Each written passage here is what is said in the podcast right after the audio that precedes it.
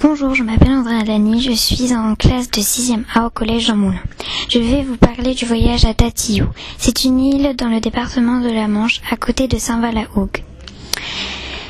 Tous les ans, les 6e A partent à Tatillou pour mieux apprendre à se connaître. Nous sommes partis les 6e A du 24 au 26 septembre avec Madame Vallée, Monsieur et Madame Suard.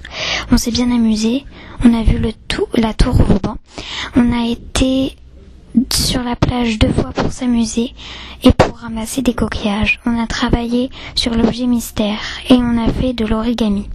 Tous les soirs, on regardait le dessin animé Rio. Les jeux étaient bien, les repas aussi, même si on n'avait pas le droit de parler fort.